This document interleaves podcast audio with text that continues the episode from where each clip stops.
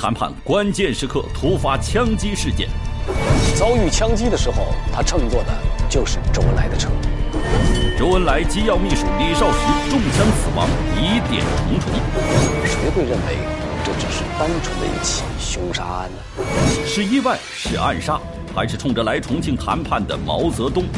这在当时是最高级别的警卫行动。危机四伏下的国共博弈背后究竟是怎样的真相？当取出弹头的一瞬间，在场所有的人都震惊了。让我们来看看。真相究竟是什么？档案揭秘：重庆谈判背后的枪声。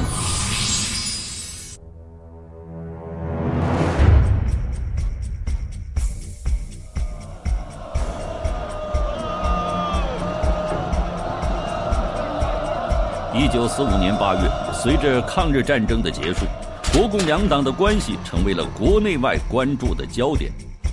同年八月二十八日，毛泽东从延安飞抵重庆，与蒋介石进行了为期四十三天的和平谈判。然而，就在重庆谈判进入尾声，毛泽东即将返回延安的十月八日晚上，这座看似平静的山城突然响起了一阵刺耳的枪声。枪声响起的那一刻，在重庆林森路的国民政府军委会大礼堂里，国民党当局正在为毛泽东举行欢送酒会。正当毛泽东兴致勃勃地观看京剧表演时，坐在他后排的周恩来突然收到了一个令人震惊的消息：外边出人命了。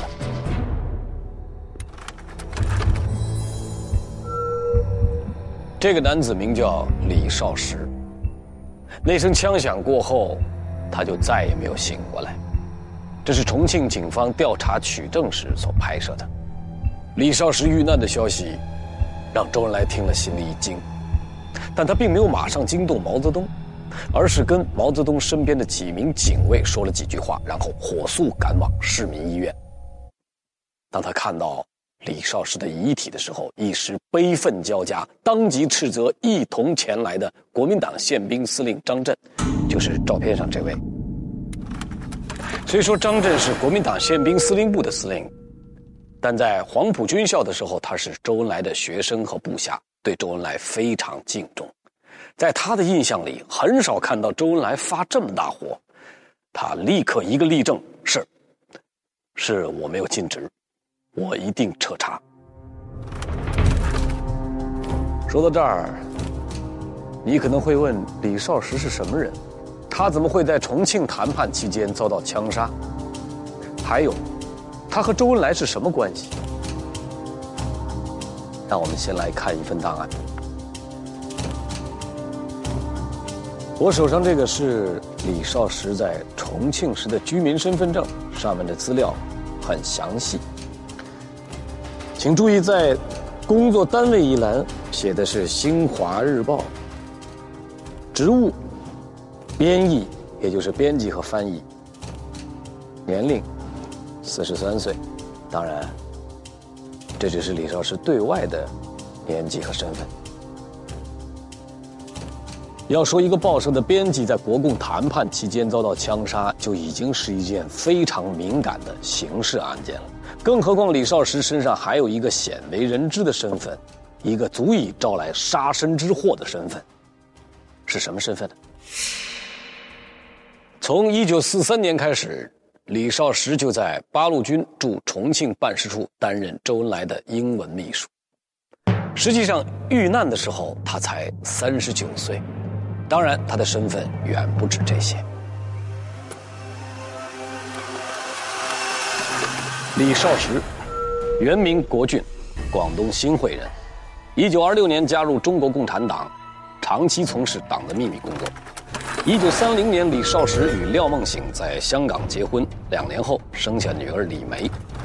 值得一提的是，廖梦醒是国民党左派领袖廖仲恺的女儿，而廖仲恺以及夫人何香凝是孙中山的忠实追随者和得力助手，也是中国共产党的亲密朋友。与周恩来私交甚好。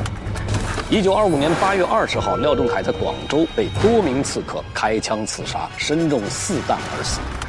令人遗憾的是，这一血案直到现在还没查清幕后主谋是谁。二十年前，岳父被枪杀的案件还没有告破，二十年后，女婿又遭此厄运，这不能不说是一个可怕的巧合。说起李少石的遇难，这里有一个细节要提醒大家注意。作为周恩来的私人秘书，李少石在重庆谈判期间和周恩来是形影不离。遭遇枪击的时候，他乘坐的就是周恩来的车。让我们再来看看枪击案发生的时间：一九四五年十月八号，也就是国共双方签署双十协定的关键时刻，是毛泽东打算离开重庆的前两天。重庆谈判期间，毛泽东和周恩来人身安全是中共最关心的问题，而在这敏感的时刻。周恩来的私人秘书竟在周恩来的车上遭遇枪击身亡，谁会认为这只是单纯的一起凶杀案呢？那么这是针对李少石的仇杀呢，还是针对毛泽东、周恩来的政治谋杀呢？据八路军驻重庆办事处的同事介绍，李少石为人温和，话不多。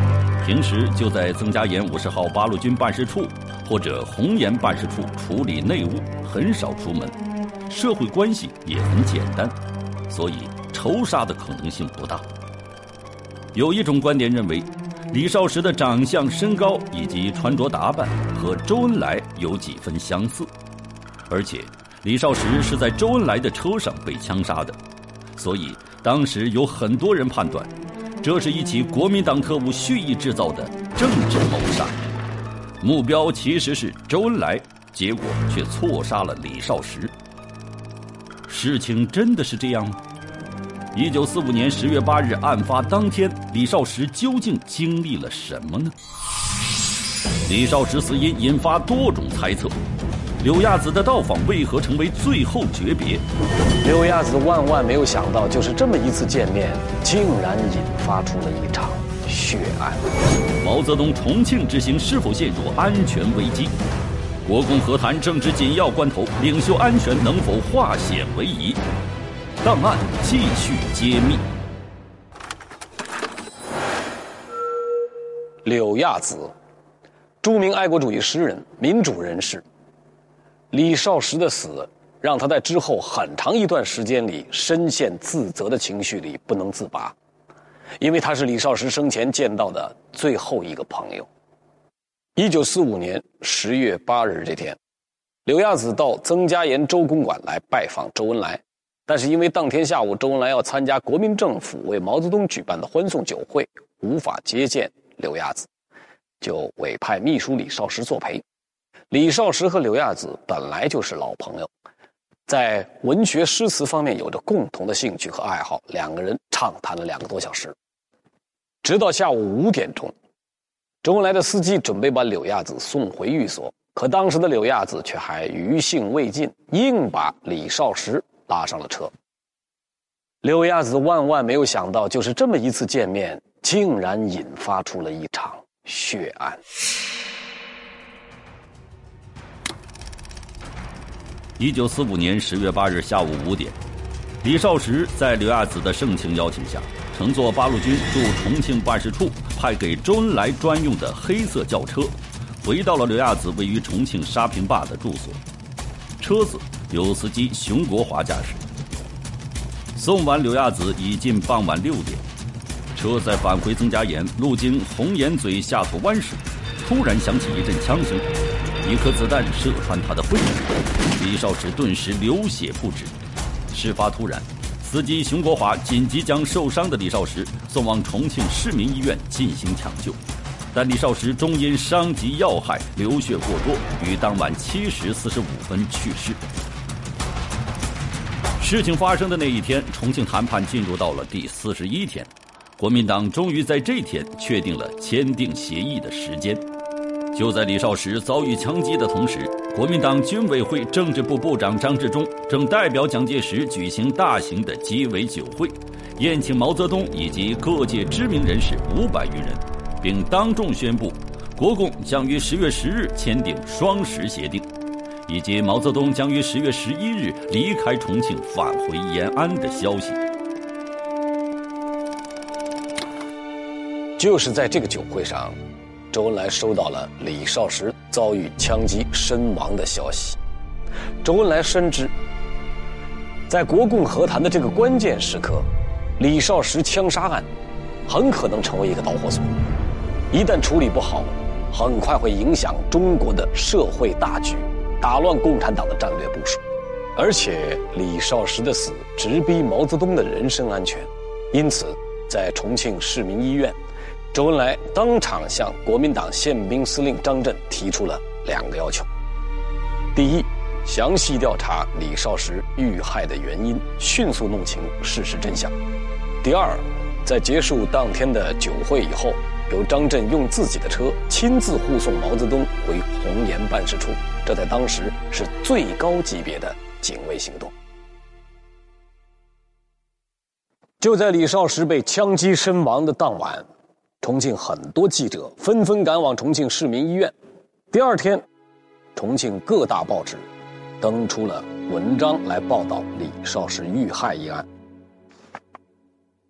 一九四五年十月九号出的《新华日报》。上面就用很醒目的标题刊登了一篇报道：李少石同志突遭暗杀。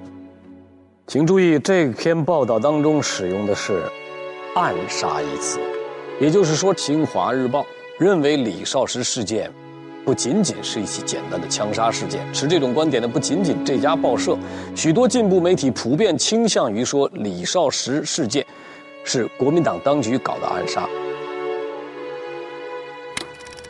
作为中共在国民党统治区公开出版的唯一机关报，《新华日报》一直受周恩来的直接领导。李少石遇害的当晚，周恩来召集机要人员开会分析案情。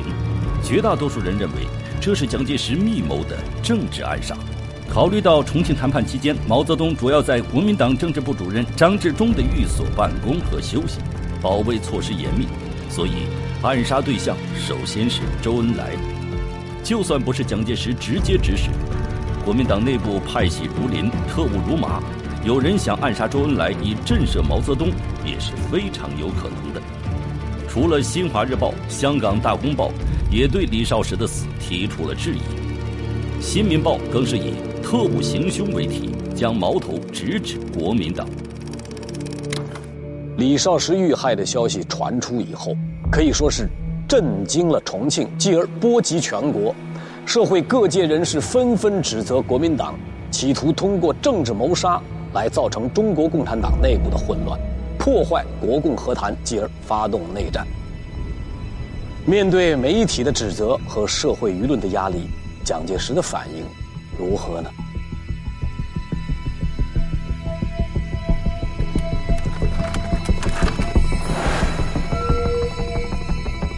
面对这样的局面，蒋介石的脸色自然不好看。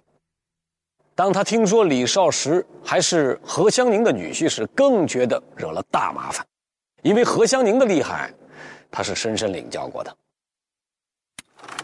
早在一九三五年的时候，蒋介石采取攘外必先安内的反动政策，对日寇不抵抗，何香凝就曾派人送给他一条裙子，并在上面。